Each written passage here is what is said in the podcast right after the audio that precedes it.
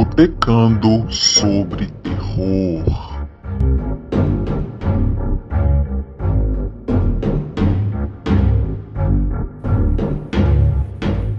Aê, muito boa noite, estamos ao vivo.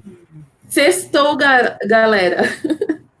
Edição extraordinária do Botecando sobre Terror. Quem está acompanhando viu que normalmente é aos fins de semana, mas hoje a gente tem essa edição extraordinária com o Márcio Benjamin, direto do Rio Grande do Norte. Boa noite, Márcio, tudo bem? Boa noite, Graça. Tudo bem, tudo, tudo muito legal. Estou super ansioso para conversar com vocês. Acho que vai ser muito bom.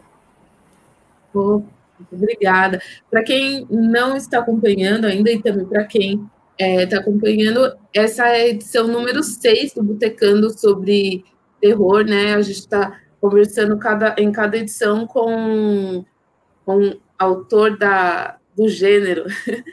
É, bom, para começar, Márcio, como eu comentei, uma coisa que eu estou perguntando para é, todo mundo é como começou a, a relação com o gênero de terror, independente do formato, tá? Em literatura, ou, ou em cinema, ou em quadrinhos.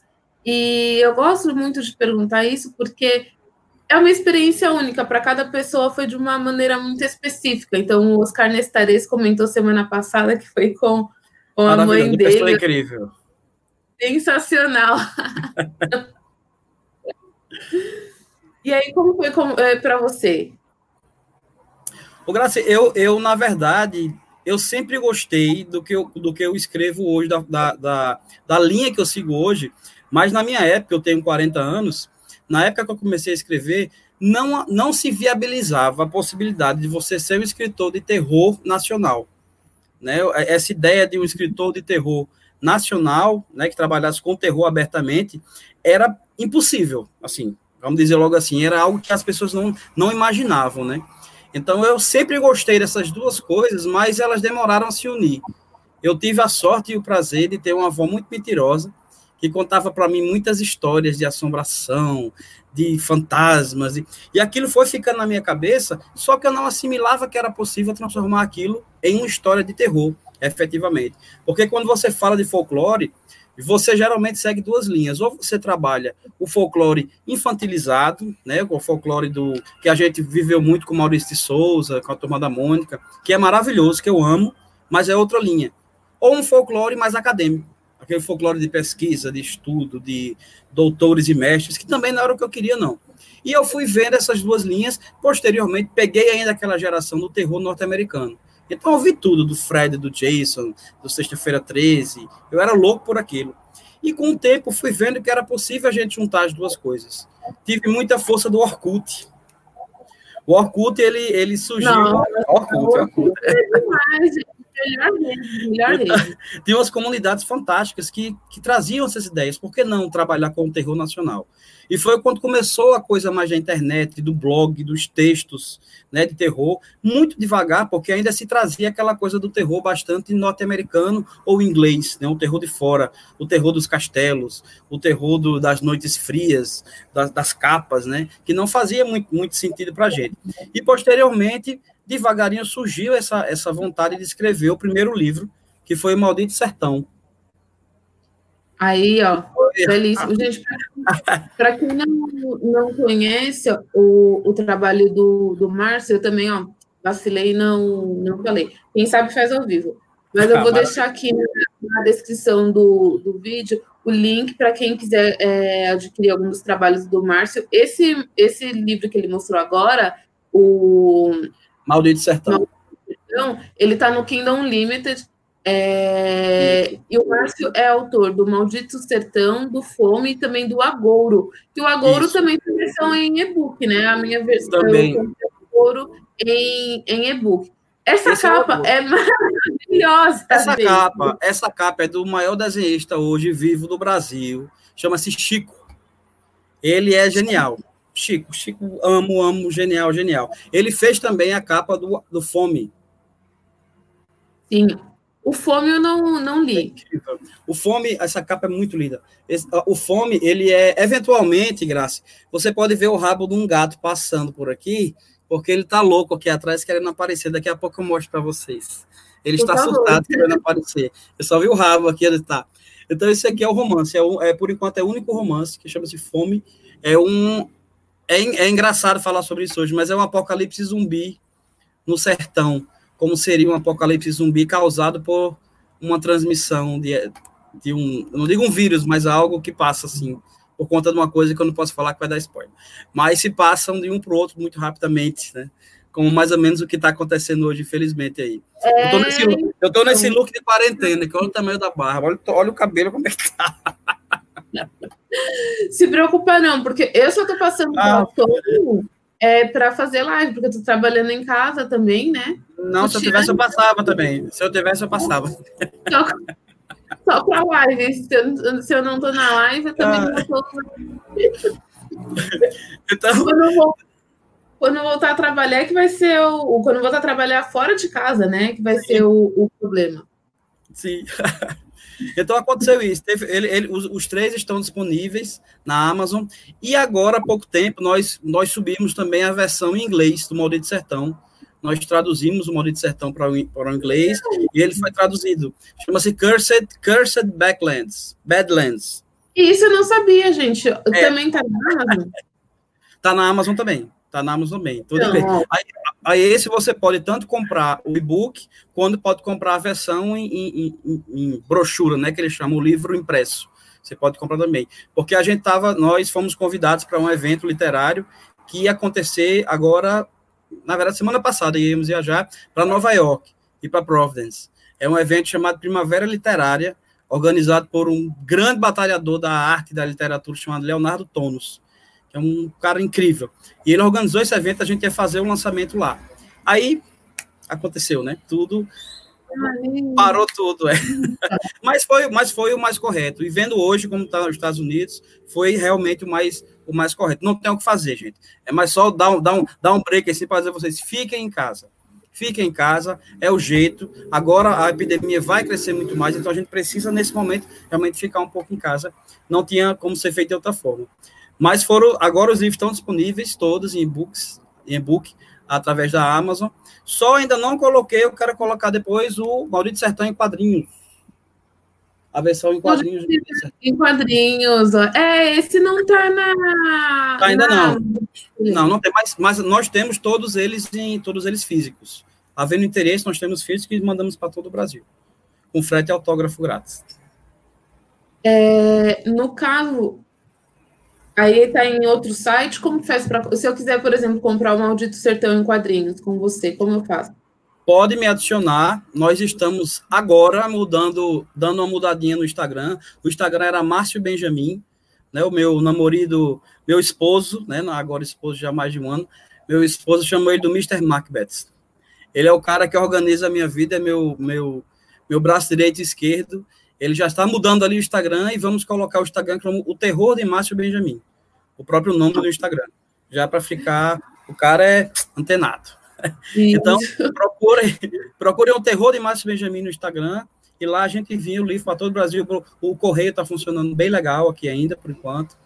E é, nós, nós enviamos com, com preço bem legal. Caso você queira o físico, eu creio que o físico não tenha mais na Amazon, né? não de todos. Eu acho que o, que o quadrinho ainda tem, mas eu tenho todos físicos e a Amazon tem todos, todos em e-book, inclusive o inglês. Legal. É, bom, isso tudo que o Márcio está falando, gente, vai ficar na descrição do vídeo, que eu nunca arrumo antes de começar o programa. Assim, não tem problema, não tem problema. Mas, é, com, com o tempo, as coisas tendem a melhorar, eu espero. É, você comentou, Márcio, que ia, né, tinha planos de ir para os Estados Unidos e participar desse, desse evento, né? Mas Isso. você já foi para o exterior para falar sobre terror, né? Fui. Para é, França? Para França, fui para Paris. Em 2016, foi esse mesmo evento, através desse mesmo, esse mesmo Leonardo Tonos, e nós fomos para Sorbonne para conversar com os alunos sobre a literatura, a, o folclore, a cultura, o terror nacional. Foi uma experiência única, foi algo assim mágico e que redefiniu assim a minha forma de trabalhar, a minha forma de tanto que esse procedimento a gente faz até hoje. Nós trabalhamos muito com projetos de cultura, trabalho muito junto ao SESC, trabalho muito com projetos é, regionais também, que nós conseguimos os é, viabilizar projetos que levam a literatura até as escolas. Né? Então, levamos livros e escritor. Eu, como escritor, vou, levo meus livros para adolescentes, crianças, e a gente conversa sobre literatura, como a gente está fazendo agora, muito abertamente, sem. Aí a gente lê um pedacinho, lemos um pedacinho dos livros, e a parte mais importante, ouvimos os, os alunos, né? Nós deixamos aberto a perguntas, então a gente está com um projeto chamado Natal Leitor, que vamos viabilizar esse ano. Lançamos o livro agora através de um projeto também aqui do, do, do, do município, uma lei de incentivo aqui. Então, a gente está sempre procurando alguma forma de viabilizar esse nosso trabalho. Tenho feito muitos trabalhos com o SESC, o SESC uma instituição fantástica, assim, tem aberto as portas muito para a fantasia, para a literatura fantástica, para o terror, e tem atingido muito, muito adolescente, porque existem duas grandes mentiras que a gente tem que parar de falar como, como sendo verdade, que uma, que livro é caro, livro não é caro, alguns sim, não todos. E segundo, adolescente não gosta de ler. Ah, mas o adolescente não gosta de ler. Mentira. Eles gostam muito. Eles gostam bastante. Então, a, o que tem que mudar é a forma, é a abordagem como se chega a esses adolescentes, ao meu ver, assim. Tra, trazer mais o quadrinho, trazer mais a, as, as mídias sociais, que eles estão dispostos a, a ir atrás. Basta essa, esse, esse apoio da escola, que eu digo mais, porque os professores, muitos estão engajados nisso aí. Não é falta de interesse do professor tem que, é, tem que falar a língua do, do adolescente. Tem que chegar, é... chegar uma forma que ele entenda, né? Não adianta você ficar, jogar Machado de Assis nos peitos do menino de 11 anos e falar assim, leia, goste, é bom. Ele fica é, então... desorientado, sabe? Não, não é assim. Aquele livro amarelo que eu peguei um livro, eu tive há muito tempo, peguei um livro nojento, assim, de Machado de Assis, empoeirado, que dentro tinha um questionário que dobrava, assim, que tinha umas perguntas super barra pesada, um assunto que não me interessava, não foi trazido para mim de uma forma legal. Então eu fiquei muito tempo assim com Machado de Assis, né? E hoje, pelo amor de Deus, né? Dos maiores gênios que a gente tem na literatura aí. É, é muito interessante isso que você falou, porque eu escrevo também, eu sou, sou escritora publicada, mas eu não escrevo terror. Né? Não, não tenho essa, essa vocação, adoraria, mas não, não rolou para mim. E o meu livro foi adotado é, aqui em São Paulo, no Colégio Dominante. Maravilha. Teve um Qual ano. É, Qual o nome do livro? Confissões, Confissões de uma Adolescente Grávida. Eu já ouvi falar nesse livro. Super já ouvi falar nesse livro. É de uma, de uma garota que descobre a gravidez pouco antes de começar o terceiro ano do ensino médio. Hum. E ele foi, agora em 2020, ele foi adotado pelo terceiro ano consecutivo em um colégio aqui de São Paulo. E no Parabéns. primeiro ano, obrigada. E no primeiro ano eu fui ao colégio conversar com, com os alunos que leram, e foi uma coisa muito legal, tipo, principalmente por perceber que eles não levaram o livro só como uma coisa assim, ah, é atividade para o colégio. Eles mergulharam na história, me perguntaram coisas bem relevantes, né? E, e aí o professor falou assim: olha, os livros que eles é, precisam ler para o colégio, esse foi o que eles gostaram mais. Então, ah, assim, tem que saber como chegar nele, no, no adolescente, né? E abordar alguma coisa que ele, que ele goste. Não é Isso. só você jogar, né? O Machado de Assis, Camões também. Porque tem bastante coisa. Aí, né? Por isso que eu, eu acho até que eu já comentei em alguma edição aqui do Botecano sobre terror, que é por isso que eu não gosto quando as pessoas é, criticam o Crepúsculo a ponto de invalidar toda a obra.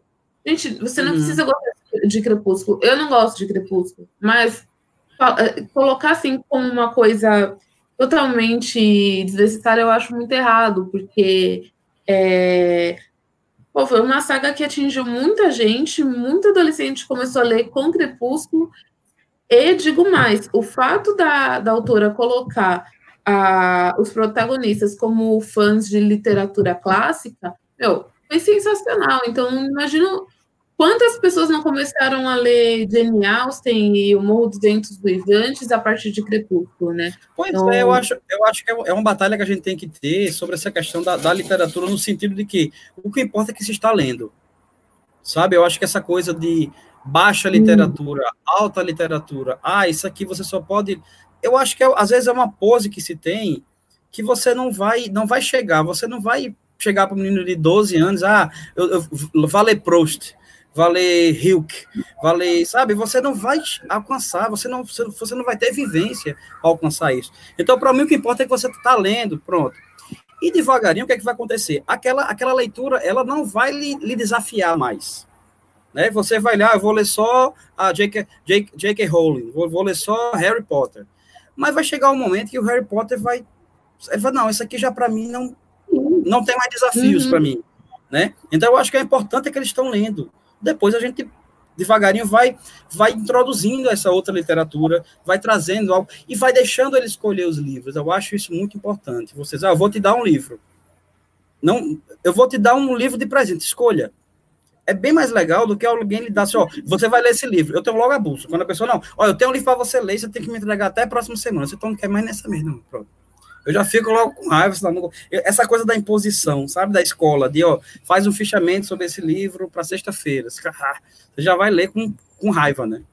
Então, eu acho que falta essa coisa de ler, esse estímulo. E antes de tudo, Graça, uma coisa que os pais, né, que, que reclamam que não têm filhos leitores, têm que se questionar. Eu sou um leitor? Eu estou lendo em casa? Se a resposta for não, é, é infelizmente. É, entendo, né?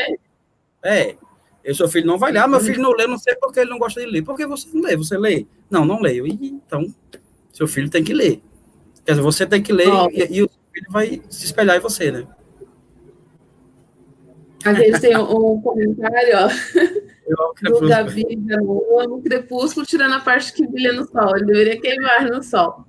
E ele perguntou, calma, ele perguntou duas vezes aqui é, pela Dani, a Dani Pacheco, que é do, do cinema de boteco também, Marcela, que normalmente faz muita, muitas lives. É, bom, eu sou a, a Graciela Paciência, a Gabi, é, a Dani Pacheco, eu não sei se nesse horário ela estaria fazendo live, acho que mais tarde tem live do Túlio, do Túlio Dias, é que eu normalmente estou nas lives ao fim de semana conversando aqui alguns escritores de, do terror nacional, mas hoje tem uma edição extraordinária que é com o Mas calma, a Dani volta, a Dani volta, de boa. Mas fica assistindo, fica assistindo, vai ter. Continua assistindo aí, que vai sair coisa, coisa boa. E, bom, sobre o Crepúsculo que você falou, se ele queimasse no sol, ia, tipo... Ia ser mais um, né? Então, se é, exatamente, esse é mais um, mas eu entendo, né, o, o, o que você quer dizer, mas foi uma maneira que a escritora encontrou de, de sair do, do, mais do, do mais do mesmo, né? Todo vampiro já queimando só vai fazer mais um. E graças só pegando, só pegando esse gancho, eu particularmente acho super válido. Eu prefiro que se erre tentando fazer algo diferente do que você que seguir o mesmo caminho. Eu particularmente gostei bastante do Drácula da BBC que passou no Netflix que foram três, três capítulos, foi bastante criticado, as pessoas, muitas gostaram muito, outras odiaram. E isso eu acho legal também, eu acho muito válido. Eu tenho medo quando todo mundo gosta. Quando todo mundo adora, todo mundo acha fantástico. Eu fico meio assim. Eu achei legal, eu particularmente gostei. Então, mas você achou legal até o episódio 3? Porque. Eu, eu gostei do 3 também, eu gostei do 3 também. Mas eu entendo, mas eu entendo. Chegou no 3, gente, o que eu tô fazendo aqui?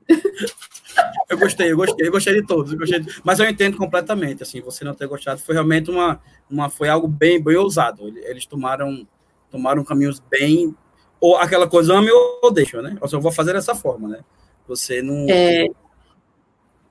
Não, eu achei bacana por terem sido ousados, mas assim, né? Aqui, ó. O, o Gavi comentou que ele, que ele não viu Drácula. Ai, meu Deus, estou com medo, então não vejo o episódio 3, Gabi. É, então, ó, veja, mas assim, o episódio 3 já não. É mais difícil. Mas eu vi é, gente. É, eu, eu vi gostei, gente eu gostei, mas eu, É, mas é compreensível totalmente. É um, ele, ele escolheu um caminho bem ousado, assim, realmente há toda a opção de dizer, não, não, não gostei, entendi, mas não gostei. E é bom isso, né? Criar essas, essas, essas, essas discussões, né? Em cima do, das tentativas aí. Isso, agora mudando um, um pouco de. Mudando não, mudando um pouco de assunto, gente, para quem não sabe, o Márcio é advogado. É. Muito mais do que um rostinho bonito Sim. aí que vocês estão vendo, ele é advogado. E aí eu me pergunto, como é que. Duas coisas, na verdade, que eu quero saber. É, como, quando que você, quando, como você teve, gente, meu brinco, como que você é, chegou ao a, a, afirmação, eu vou ser advogado e escritor, e como é administrar as duas funções, porque são funções que exigem bastante é, do, do ser. Então, é, tá, você, além de escrever, ainda tem toda a parte de divulgação, pelo que você contou, seu marido também está bem envolvido nisso, né? É, a gente estava conversando aqui com a, com a Karen, com a Karen Álvares, é, deixou, ela deixou bem claro que tipo, o próprio escritor tem que divulgar muito o seu trabalho. Então, como é que você consegue é, administrar essas funções? Olha, Graça, é uma, é, uma, é uma luta diária, realmente, assim, porque, como eu falei, eu sou aquele advogado mesmo de, de, de rua. Eu, sou, eu trabalho com previdência social, eu trabalho com aposentadorias. Então, acabou batendo muito, acabou batendo muito com, a, com a, o tipo de trabalho que eu faço, porque eu lido diariamente, né, agora menos por conta da situação, mas lido com pescadores, com agricultores, com pessoas bastante humildes, vou na casa das pessoas, conheço as pessoas, aí faço o trabalho desde a casa da pessoa até o juiz, também tenho essa coisa de ir lá defender os processos, fazer audiência. Então, isso acabou também contribuindo para o meu trabalho, porque me ajudou muito nessa vivência do interior, nessa vivência do Nordeste, do sertão. Né? Já por conta do trabalho, já morei em algumas cidades é, nordestinas e viajei muito pelo sertão, pelo Nordeste, tive essa, a sorte de ter esse contato e isso ajudou muito o olhar do escritor, porque eu vi coisas maravilhosas, né? Você olha assim, poxa, que coisa interessante. Que pessoa personagem. Se essa pessoa é todinho um personagem. Então, essa vivência com o ser humano acabou me ajudando muito esse lado do escritor, né? Porque você você vai passando as coisas através do seu olhar, né? Que é o trabalho do escritor, é passar as coisas através do, do nosso olhar. E essa divulgação é algo, assim, é, é, é uma questão que a gente é, quer até deixar bem claro para quem está assistindo, e é uma mensagem que eu sempre, sempre passo. Se você quiser viver de literatura mesmo, realmente, você precisa divulgar o seu trabalho bastante, diariamente. E a divulgação não precisa necessariamente ser sempre paga. É divulgação como a gente está fazendo agora aqui hoje. Isso aqui vai me ajudar muito. Também com todo prazer estar aqui, mas também vai ajudar muito para as pessoas conhecerem o meu trabalho. Então, é, é, é aquela coisa, fazer uma, uma, uma, marcação constante em Instagram, em Twitter, você está sempre fazendo propaganda, fotos diferentes, lugares diferentes, você, pequenos vídeos seus. Então, o escritor, ele tem que se libertar, sair um pouco de trás da, da mesinha dele e partir para a divulgação. Se tiver uma pessoa para ajudar, melhor ainda, como eu tenho a sorte de ter.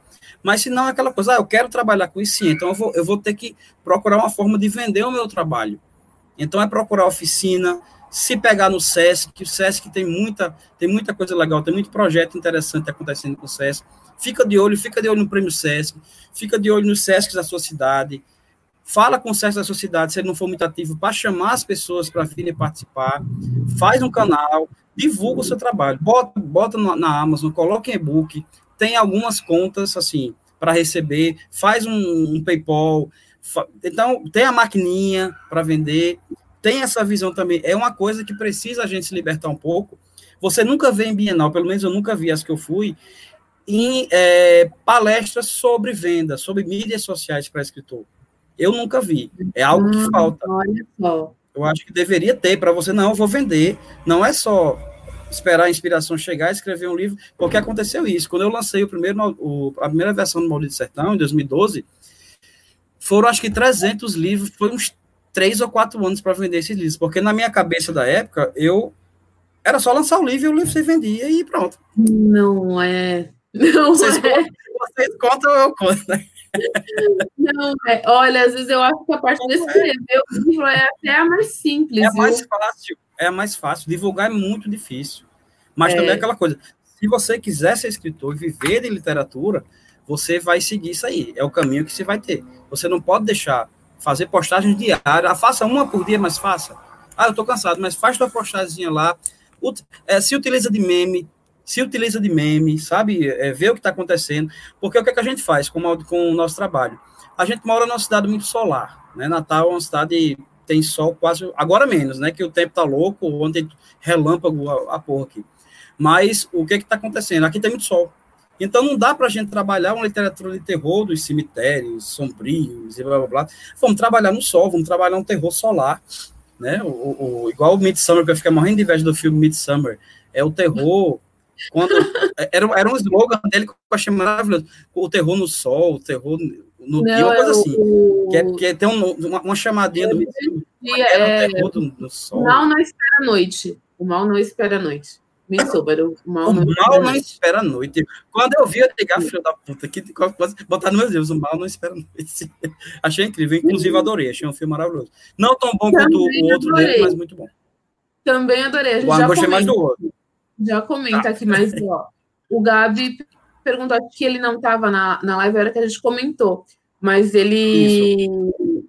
ele perguntou aqui, já lançou livros quais? Tem na Amazon? Tem, tem na Amazon, Gabi. No fim, quando a gente terminar a live, eu vou deixar na descrição do vídeo o link para quem quer dar uma olhada no trabalho do, do Márcio. Ele tem lançado o Maldito Sertão, o Fome e o Agouro. E ele, ah, inclusive, mostrou aqui para. Sertão, o Fome e o Agouro. Maldito Sertão e o Agouro são contos, e o Fome são é. Contos. É o romance. O Fome romance que se faz um é, romance de. Explica aí, Márcia, desculpa. Eu fui tentar explicar e não falei. Eu acho bastante interessante, assim, as pessoas, quando a gente, a gente tem essa ideia de romance, né, essa ideia clássica, né, do romance, que o romance é coisa de beijo, de amor, né, e tal.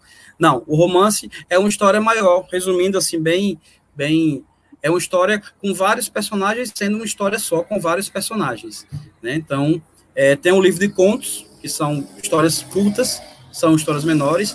Por uma questão cultural, tem um meio termo aí que, na verdade, a gente quase não usa aqui no Brasil, chama-se novela, quando é um continho um pouco maior. A gente, isso é mais coisa dos Estados Unidos. Por que novela? Mas a novela da televisão é justamente aquela coisa da novela da televisão. Um enredo e vários personagens acontecendo, interagindo.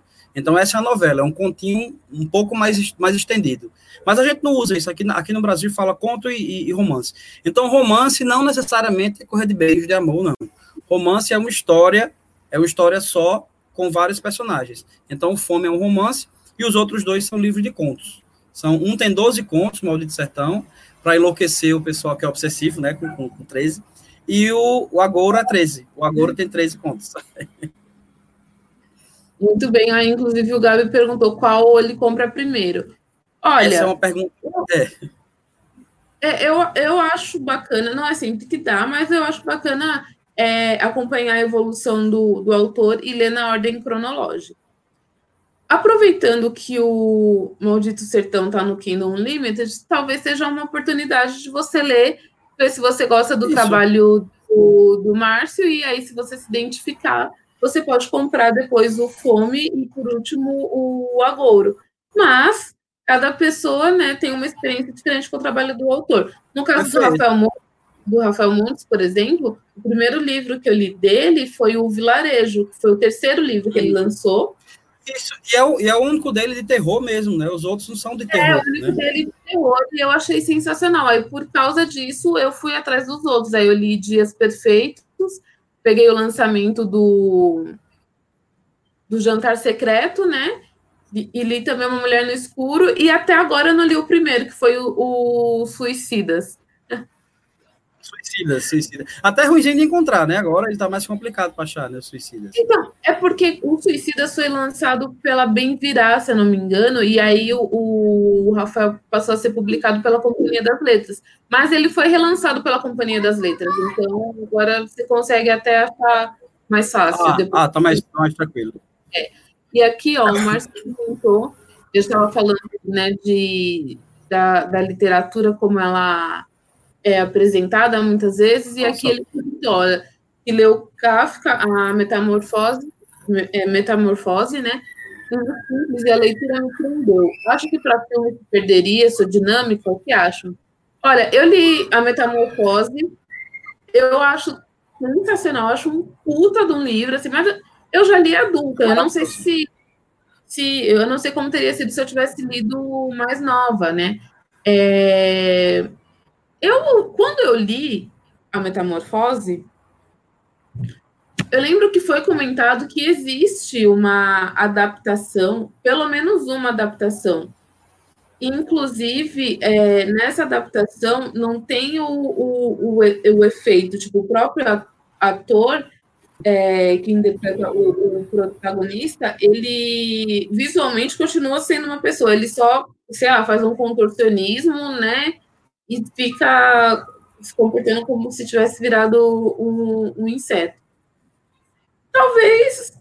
Então, eu não, eu não cheguei a ver essa adaptação, mas eu acho que é uma coisa que até certo ponto dá para funcionar no, no audiovisual, mas tem muitos livros que são bem um desafio para mudar o formato, né, para passar para o audiovisual como no, na metamorfose tem muito questionamento, né, eu não sei como faria.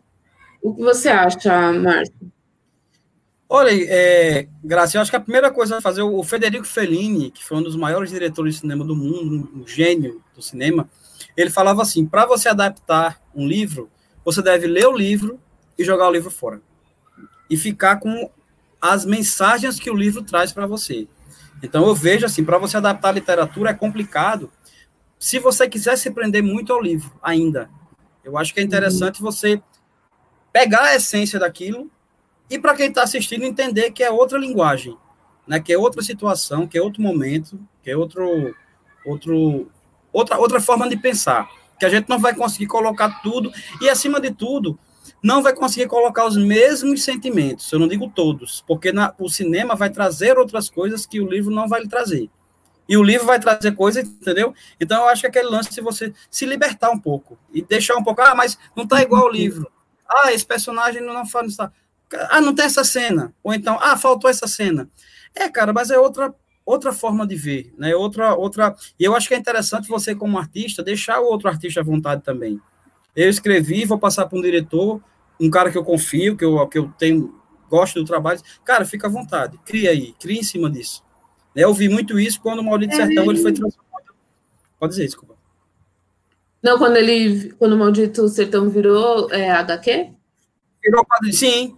Eles fizeram, eu não tive nenhuma, nenhuma eles quiseram um livro, alguns contos foram adaptados, não todos, e eles uhum. fizeram, foram nove, nove desenhistas fantásticos, e cada um fez uma adaptação. Teve, teve um conto que ele foi adaptado em uma página. Um conto Olha. de quatro páginas, ele foi adaptado em uma página. Ficou maravilhoso. Maravilhoso. Então, se não deixa à vontade. Cria, cria da forma que. Acho que a pior coisa para o artista é você podar. Ah, eu vou te deixar, agora ó, não pode fazer isso. Você não pode, cara, me deixa, me deixa criar, sabe? Então, acho que a gente tem que se libertar. Quando a gente vê uma adaptação, tem que deixar, não, isso aqui é cinema, isso aqui não é mais o livro que eu li. Agora é outra, outra forma de pensar. Eu vejo assim. Eu falei sobre isso com o Hector Lima, ele é, é roteirista de, de HQ, e eu perguntei justamente, né, como funciona isso de passar para outra pessoa é, desenhar o, o que você escreveu destaque na, em uma das edições, se não me engano, a edição 2 do Botecando sobre terror. E o, o Gabi tinha perguntado aqui, né, de quem foi a, a ideia, são várias pessoas que mandam no canal, de quem foi a ideia. Sabe o que acontece é o seguinte, cinema de boteco tem muitos colaboradores. Eu faço parte do cinema de boteco já tem sete anos. Talvez você já tenha lido alguma crítica minha, porque eu tenho várias críticas é, minhas publicadas no, no site, mas live eu não, não faço muito. Eu participei de duas ano passado com o Túlio Dias. O Túlio Dias, é, Márcio, ele é um dos fundadores do, do Cinema de Boteco, ele fundou o Cinema de Boteco com o Gilbert. E ano passado ele estava com um projeto chamado 365 Filmes. Então, todos os dias do ano tinha live com o Túlio comentando o filme. É, é, Enlouqueceu, né? É, e aí a ideia, Gabi, foi um pouco minha, um pouco do, do Túlio, né? Porque a ideia de conversar com os escritores vem para fazer o, faz parte do meu TCC. Estou me formando em jornalismo e eu quero falar sobre escritores nacionais de terror. E no processo de escolher o formato, o Túlio deu a ideia de fazer lives. Eu já tinha muito claro que se eu fosse fazer alguma coisa no YouTube ia ser no cinema de boteco, porque como eu comentei, eu já estou no site faz um, um, tempo. Mas a ideia de fazer a, as lives foi do Túlio, e quem sugeriu o título Botecano sobre Terror foi a Dani, e é ela também quem é, depois passa os programas para o Spotify. E ainda bem que o Túlio Dias sugeriu as lives, porque como é que eu ia estar entrevistando os autores agora? É mesmo. Então, é assim, mesmo. eu devo a minha vida para o Túlio. Muito obrigada, Túlio. É, acho que tem mais um comentário aqui. Se a gente já falou do filme O Poço, eu já vi o Poço. Você já viu, não Márcio? Não assisti, não assisti. Eu estou escutando as coisas mais diferentes possíveis, desde que é maravilhoso até que é uma porcaria. Então eu quero ver por isso. Porque está tendo muita informação gente. Então, mas eu gosto muito desse estilo de filme. Eu gosto de filmes experimentais, eu gosto de filmes que tragam tragam situações. Eu trabalhei em locadora, imagina. Trabalhei em locadora. Eu cheguei a escrever crítica. Eu trabalhei em locadora também. É. Foi legal. Eu trabalhei muito, eu trabalhei quatro anos e meio. Trabalhei menos tempo, mas, mas, mas já tive essa, essa coisa. Escrevia, tinha, um jornalzinho, escrevia para o jornalzinho as críticas dos filmes e tal. Então, fui muito, gosto muito de cinema. E acaba sendo assim, fui muito influenciado pelo cinema na literatura. Então, a minha, a minha escrita ela é muito o que está acontecendo. Não tem muito pensamento do personagem, é muito rápida. Por conta desse reflexo, que fui ainda dessa, dessa geração muito influenciada pelo cinema. Então, eu escrevo mais ou menos o que acontece. Não tem muito essa. Inclusive, agora. O filme Avatar. Inclusive, agora estou, estou, escreve, estou trabalhando com roteiro também. Estou, trazendo alguns roteiros, estou enveredando aí, aprend, aprendendo né? Porque é outra vivência, é outra linguagem. É, é. Eu já estudei totalmente. roteiro. É totalmente diferente. Totalmente. Se você acha que é. sabe, se você pensa que sabe escrever, quando você vai pegar roteiro, você não sabe porra nenhuma. Nossa. Aqui me perguntou qual a expectativa de vocês em relação ao filme Avatar que sai ano que vem. Olha, eu não tenho expectativa nenhuma, viu? Também não, Gabi. Também não, eu tô meio, eu tô meio velho para cinema. Tô meio velho, eu tô ficando aquele velho rabugento. Quando vai, ah, tem um filme e tal, diga, ai meu Deus, eu já penso aquele povo gritando, aí eu não. Não, eu casa, vou bastante. Eu vou bastante. Eu vou bem menos do que eu gostaria, na verdade. Tem filmes, inclusive, que eu quero ver, mas... Ah, não sei, tipo, o Avatar, o, o de 2000 e, é de 2009, né? É, já faz é, tanto tempo já faz tempo, né? 2009, 2010. Acho que eu vi, no, eu vi no cinema eh, no começo de, de 2010. Já foram 10 anos. Mas, então, eu acho que perdeu muito o, o time e não me marcou tanto. Tipo, eu vi no é. cinema, porque eu lembro que tava uma loucura é, é, no IMAX aqui em, em, São Paulo. Você não conseguia, tipo, hoje é sexta-feira, para o fim de semana seguinte, tipo, não nos, nos dois fins de semana seguintes já não teria mais ingresso, era uma coisa de Eu louco. acho que foi o boom do 3D, né? Quando chegou essa coisa com força do, do, do 3D. É. Que, claro, teve outros filmes, mas esse que explorou bem em outras, outras, outros momentos. E eu, eu, particularmente, assim, não é a minha primeira escolha, é um filme que, que, eu, que eu gostei, mas, assim, não é a minha primeira escolha, não é, o, não é o primeiro tipo de filme que eu escolheria, assim. Filme desse estilo, assim. Mas não, não que eu não. Né, mas não estou muito. Não estou empolgada, não. Não, né? também não, Gabi. E aqui o, o Gabi pergunta também, mas a Dani não está em Portugal? Sim, ela está em Portugal, mas a gente faz tudo pela, pela internet, né? Eu converso com, com a Dani. e ele comentou aqui, Márcio, sobre o que você falou de adaptação, né? Ele falou assim: ah, tá falando isso, Márcio, até que venha um diretor e faça uma adaptação bosta do seu livro. Se o diretor fizer uma adaptação boa do seu livro no cinema, consequentemente o seu livro venderá mais. Olha, eu entendo o seu ponto, mas assim, adaptação bosta é muito relativo. Né? É, a partir Todo do momento que você. É, você. Não, concordo, concordo com você, mas eu vou continuar tendo a mesma ideia. Não vou. Não é porque o diretor vai fazer uma adaptação boa ou ruim que eu necessariamente vou mudar o meu ponto de vista, não. Inclusive, a adaptação bosta é aquela coisa. A partir do momento que você lança um trabalho artístico, você tá, vai dar a sua cara a tapa. Né? Pode ser que alguém leia meu livro e fale assim: seu livro é uma bosta. Aí eu vou dizer o quê? Né? Eu, eu, eu não é porque, mesmo que o diretor faça uma adaptação bosta de um livro meu, eu vou continuar dizendo. Ele tem a liberdade de. Eu só não vou trabalhar com ele mais. Mas ele, ele tem a liberdade de fazer, né? Às vezes a limitação dele, não sei. E claro, com certeza, sendo adaptação boa, o livro vai vender mais, com certeza. Isso é o que a gente espera. E eu, inclusive, acho lindo. Eu, tô, eu sou doido para mudar essa capa. Eu acho linda essa capa. Agora, botar uma capa de um filme. Quando virar filme, botar a capa do filme com os atores. Eu acho massa aquilo. Eu acho massa que vende. Eu quero vender. Cansei de ser pobre, Graças. Cansei. Mas olha, o, o que eu falo é o seguinte: a adaptação bosta é muito relativo, porque muita gente sabe que, por exemplo, o Stephen King não gosta da adaptação do, do Kubrick para o Iluminado. Que foi, pronto, você foi. Você foi no ponto agora. Você foi no ponto, porque ele fez um filme fantástico. Agora, um filme totalmente diferente do livro. Que é um livro fantástico. Exato. São duas coisas diferentes e falam muito também do 2001. Eu não li o livro do 2001, do Odisseia no Espaço, né? E dizem que Uhum. é a mesma coisa. Diz que é um fizer, o cara fez um filme super cabeção. Inclusive, tem uma história maravilhosa do filme. A Pauline Coel, que foi uma das maiores críticas de cinema, ela saiu do, do cinema, ela detonou o 2001, esculhambou, disse que era uma porcaria, tá, tá, tá, tá, tá. Dormiu no outro dia, mudou de ideia desconsiderou aquela crítica, não, não, é um filme fantástico, é um filme maravilhoso. Então, isso a gente tem que, até isso a gente tem que ter. Arte é igual a comida. Às vezes ela precisa marinar para ficar boa. Às vezes, sabe quando você vê um filme, você fica você gostou do filme? Não sei se eu gostei desse filme. Aí o filme fica vindo, e você? Aí você faz, rapaz, esse filme me pegou. Tem filme que eu tenho certeza que você não esquece, até hoje que você viu. Você fica assim, poxa, esse filme, aquela cena tal daquele filme, ela fica em com você. Aquela cena do, do Hereditário, você viu Hereditário? Você viu o filme Ah, Hereditário? eu, eu vi quatro vezes Hereditário. A cena do poste, né?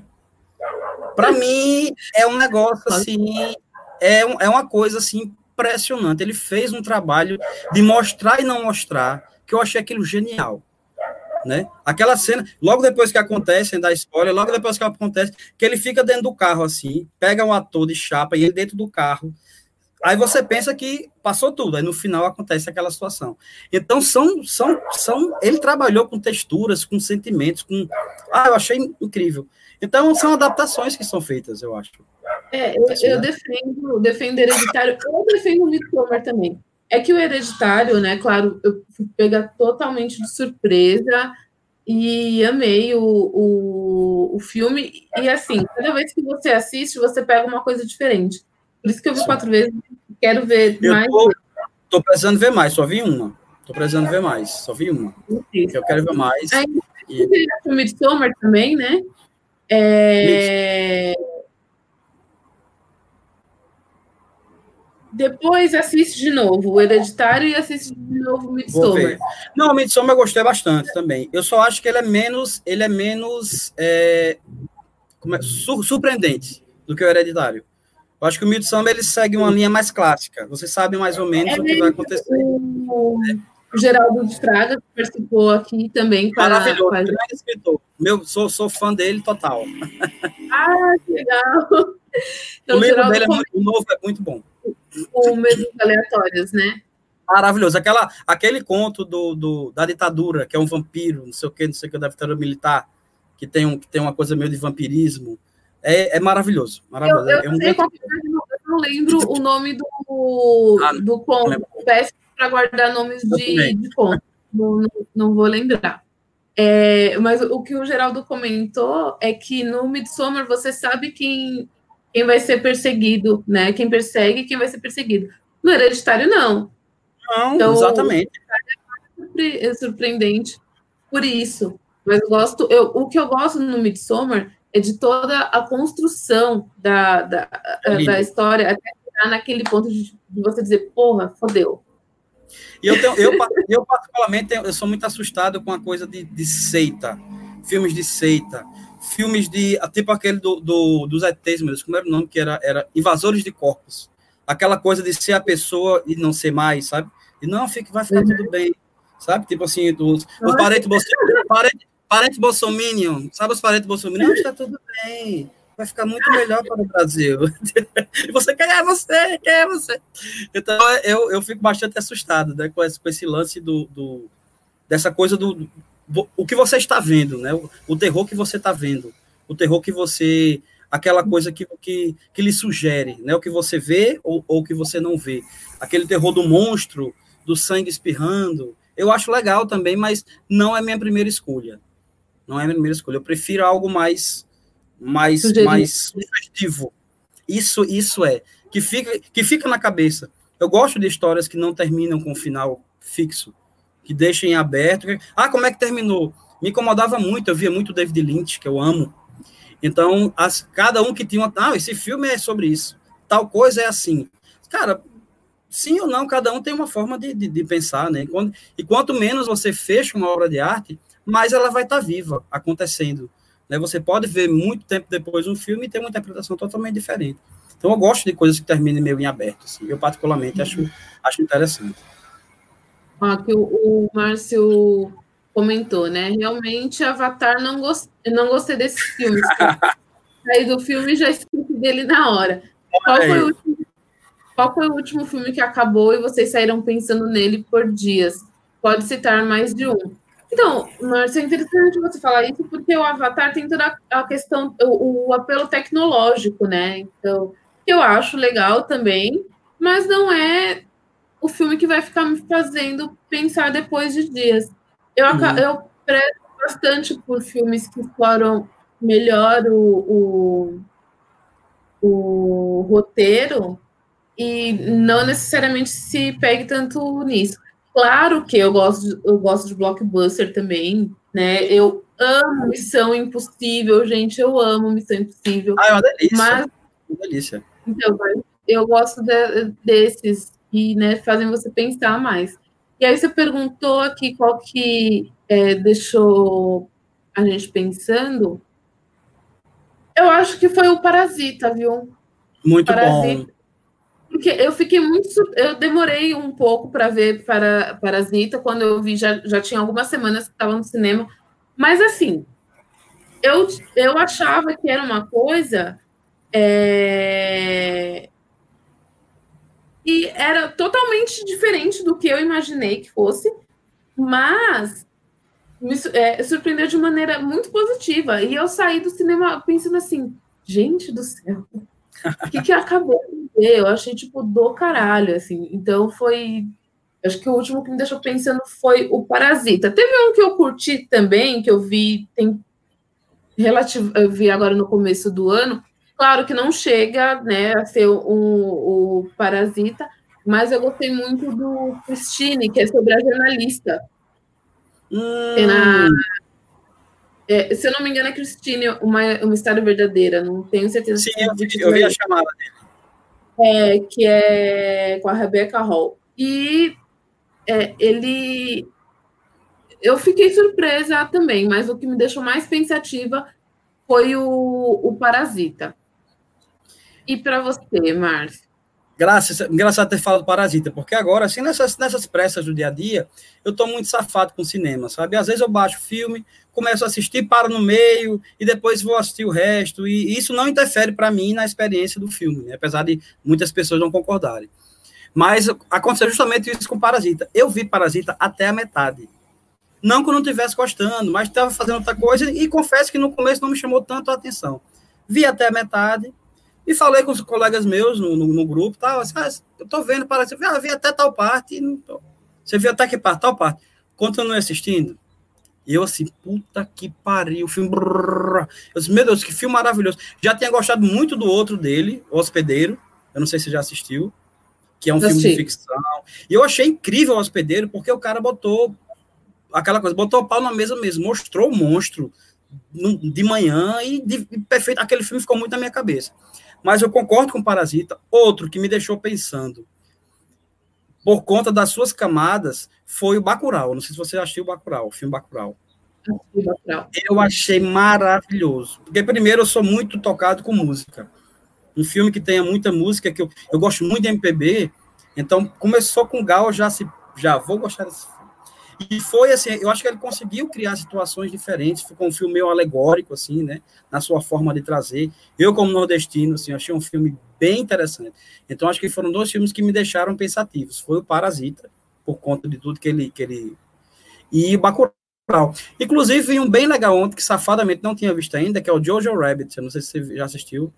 Que é bem legal, também me surpreendeu positivamente. Eu fiquei meio assim quando foram, pô, vamos, vamos mexer com porra de Hitler, cara, nazismo. Agora não é um momento legal para abrir. Mas ele fez de uma forma que o cara ele é genial. Aquele outro dele, Coisas que Fazemos na Noite, que é tipo um documentário nas sombras. Meu na... Deus, que filme maravilhoso. Gente, eu amo eu esse ri, filme. ri com aquele filme. Aquele cara é muito bom. Não, ele é demais, ele é demais. O que fazemos nas sombras, eu acho demais. E olha que besteira, eu, eu tinha muito preconceito com o que fazemos nas sombras, eu demorei um tempão para ver. Eu vi já na Netflix, de tanto que o, o Marcelo Seabra, que é amigo nosso aqui do, do, do Cinema de Boteco, o Marcelo Seabra tem um blog chamado Pipoqueiro, ele é de BH.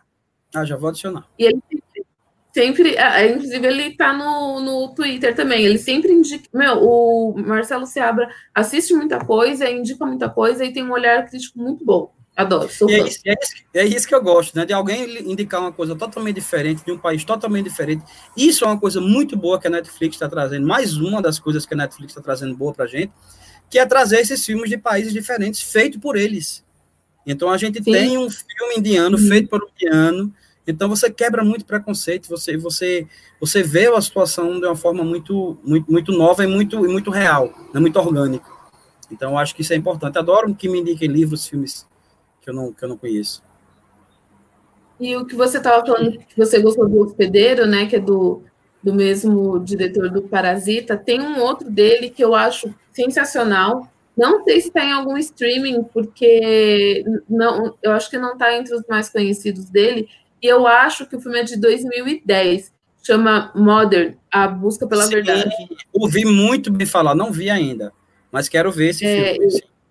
É muito bom. Para quem não conhece, é, mostra uma mãe, né? Ela tem um filho já adulto é, deficiente e o filho dela é acusado de um crime. E ela quer provar e ele não cometeu esse crime. A questão é até onde ela vai para provar a inocência do filho. Esse filme é, é sensacional. Aí você vê como é maravilhoso. Você só falando essa história, como é importante a abordagem, né, o, o talento. Porque se você jogar na mão de um norte-americano mais clássico e for fazer um filme desse, vai virar a sessão da tarde total, né? Aqueles filmes assim, bem hum, Aí você fala assim, só, só podia ser outra galera para fazer, porque realmente não. Tem um, não é dele, mas é um filme. É, o título em português é coreano também. O título em português é O Lamento. É um filme de terror muito bom. Ele só é grande. Ele só é um filme um pouco longo. Mas é um filme muito bom sobre um cara que era é chamado para resolver. Tem uma vila da, da, acho que é da Coreia que está assombrada por um, mal, um espírito mal. Então esse cara é levado para tentar tirar esse espírito da vila e o filme vai tendo desdobramentos assim incríveis, vai entrando na polícia, as pessoas são assassinadas por esse espírito. É um filme muito bom. Ele só é um pouco grande. Não pela não pela pela pela, pela quantidade de minutos, mas pela pela lentidão. Ele talvez seja um pouquinho lento. Mas é um filme muito Sim. bom. E esses filmes, eu que sou apaixonado por, por história de zumbi, eu tô pirando com, com mais uma vez a Netflix, com um seriado chamado Kingdom, que agora está na segunda Nossa, temporada. É Maravilhoso, né? É, é maravilhoso. Meu Deus Adoro. do céu. Eu fico Adoro. bem chocado. E os atores, cara, se jogam mesmo. Não, não tô, não tô na, tá na metade, tô terminando. Não, a, a, atriz que faz a médica, ela tá Sim. no hospedeiro. No, né? Ela não tá no Sense8 também, não? Não é aquela. Não, é pronto. Pronto. Nossa senhora. É Sabe, o que me chamou muita atenção foi assim: eles se jogam literalmente mesmo. Você vê os, os dublês assim caindo. Meu Deus do céu, né? Porque eu, é, às vezes o norte-americano fica coisa meio de longe. Eles vão para cima mesmo. E aquela coisa do zumbi. Meu Deus, aquela coisa do zumbi de boca aberta correndo. Eu achei aquilo. Eu tenho, eu tenho medo desses zumbis que correm, sabe? Se é um zumbi tipo do Walking Dead, assim, eu até encaro, mas esses que correm, nossa. Eu, eu não sobreviveria meia hora no apocalipse. Eu também não, zumbi, também não. O, Jorge Romero, eu achei fantástico, ele fica puto com o zumbi que corre. Zumbi não corre, zumbi tá com as juntas tudo fodidas, como é que ele vai correr? Ele fica puto. Que ele é do filme dos zumbis mais lentos, né? Mas não tão lentos, porque os dele, o Dia dos Mortos e tal, tem umas, umas carreirinhas. Mas eu adoro o zumbi que corre, adoro. Eu me apaixonei pelo Extermínio, você viu Extermínio? O filme. Extermínio, e Nossa. vi também o Guerra Mundial Z. O Guerra Mundial Z, que eu adoro. E o Train, Train to Busan, você viu aquele o, o Expresso? vi. Nossa! Nossa! E vai sair agora o outro, né? Vai sair a continuação. Vai sair o trailer. Vai sair o trailer. É, é, o, o Kingdom teve uma, uma coisa engraçada. O, o Túlio Dias, aqui do Cinema de Boteco, às vezes ele demora para ver alguma coisa que a gente indica, e eu falei para ele ver. Quando saiu a primeira temporada de Kingdom e eu vi, eu falei para ele assistir, ele assistiu de uma, de uma vez só. É... Essa série é sensacional. O problema Kingdom é que, tipo, por exemplo, agora a segunda temporada só tem seis episódios e a gente não sabe quando vai ter outra é. temporada. E sempre acaba de, de uma maneira, tipo, uau. Total, aquele final da primeira para a segunda, eu fiquei, puta que pariu. Tudo que você acreditava se, se desfaz, né? Sim. Mas eu adoro zumbi, adoro, adoro filme ruim de zumbi também, aqueles filmes horríveis, gosto, eu gosto de tudo. Filme bom, filme ruim. É igual filme de tubarão, gosto de filme bom, filme ruim, assisto. Gosto de tudo. Agora menos, mas, mas gosto de filme ruim de tubarão e filme ruim de zumbi. Gosto também. e o Márcio comentou aqui também, ó. É, Guerra Infinita, quando acabou, eu fiquei com ele na, na cabeça. Eu gosto de Guerra Infinita também, pra caramba. É, muito bom. Filme que vocês saíram com no cérebro, o meu foi Doni Darko e aquele homem duplicado. O, o Doni Darko, claro, né, tipo, para foder o cérebro, mas ele não me marcou muito. Mas o homem duplicado, quando eu vi, eu falei, mas gente, que que que isso? Aí eu acho que me, me marcou um, um pouco mais. E você, Márcio? É, foi, eu acho assim, na verdade, vou, vou seguir por outra linha agora, menos de, de estourador de cabeça, mas como, como sentimentos, foram dois que eu vi no cinema, que foi Jurassic Park e foi Matrix. Matrix Nossa. no cinema, na época que não, na época que aquelas não, não havia, a gente não sabia que era possível se criar aquele bullet time, né? Aquele efeito uhum. do, eu saí assim, eu saí do cinema encantado, encantado assim, falando tecnologia, né? Titanic, talvez, sim, também, pela questão do navio, né? Que na época, imagina um filme daquela época que não tinha, a tecnologia não era tão assim, não tanto pelo filme, mas pela tecnologia. Mas eu acho que Jurassic Park e Matrix foram dois filmes que me, me marcaram em termos de tecnologia. Né? Eu vi muita coisa boa também aqui, a gente tinha um cinema de arte, que foi quando eles começaram a remasterizar alguns filmes antigos. Então eu vi muito Truffaut, eu vi muito filme cabeção, assim, eu vi um ah, filme que me marcou, foi o é, Saló, do Pasolini. Esse filme... Eu não tenho coragem, eu não, não tenho coragem de ver Saló, não tenho. Graças, é eu, eu vi no eu cinema, eu vi no cinema, terminou, terminou eu e mais três pessoas. O pessoal saiu do cinema e saía do filme. Eu assim, caralho. Não tenho coragem. Eu acho que o Túlio Dias assistiria Salão no cinema. É, é a cara dele. Eu vi.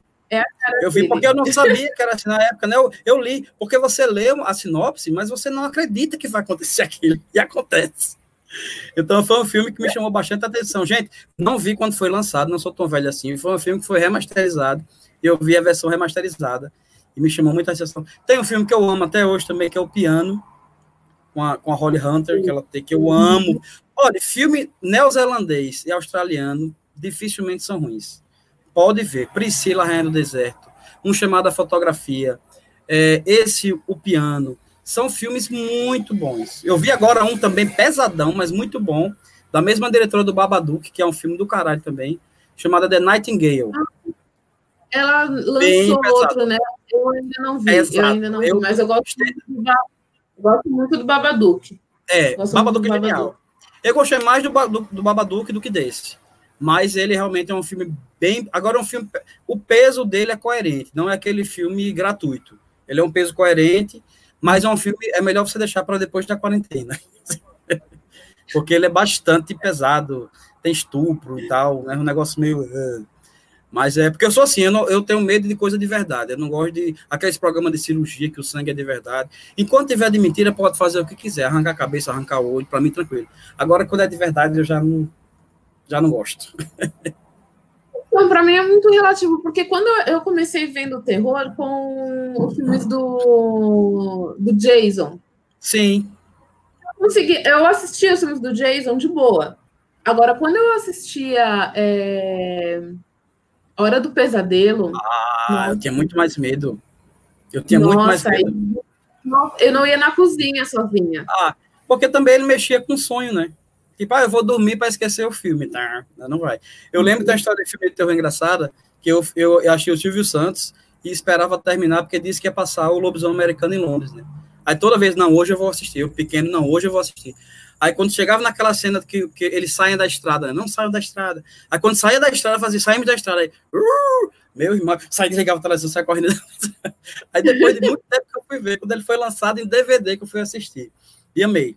Achei um filme maravilhoso. É um clássico, né? Um clássico moderno. Sim, adoro.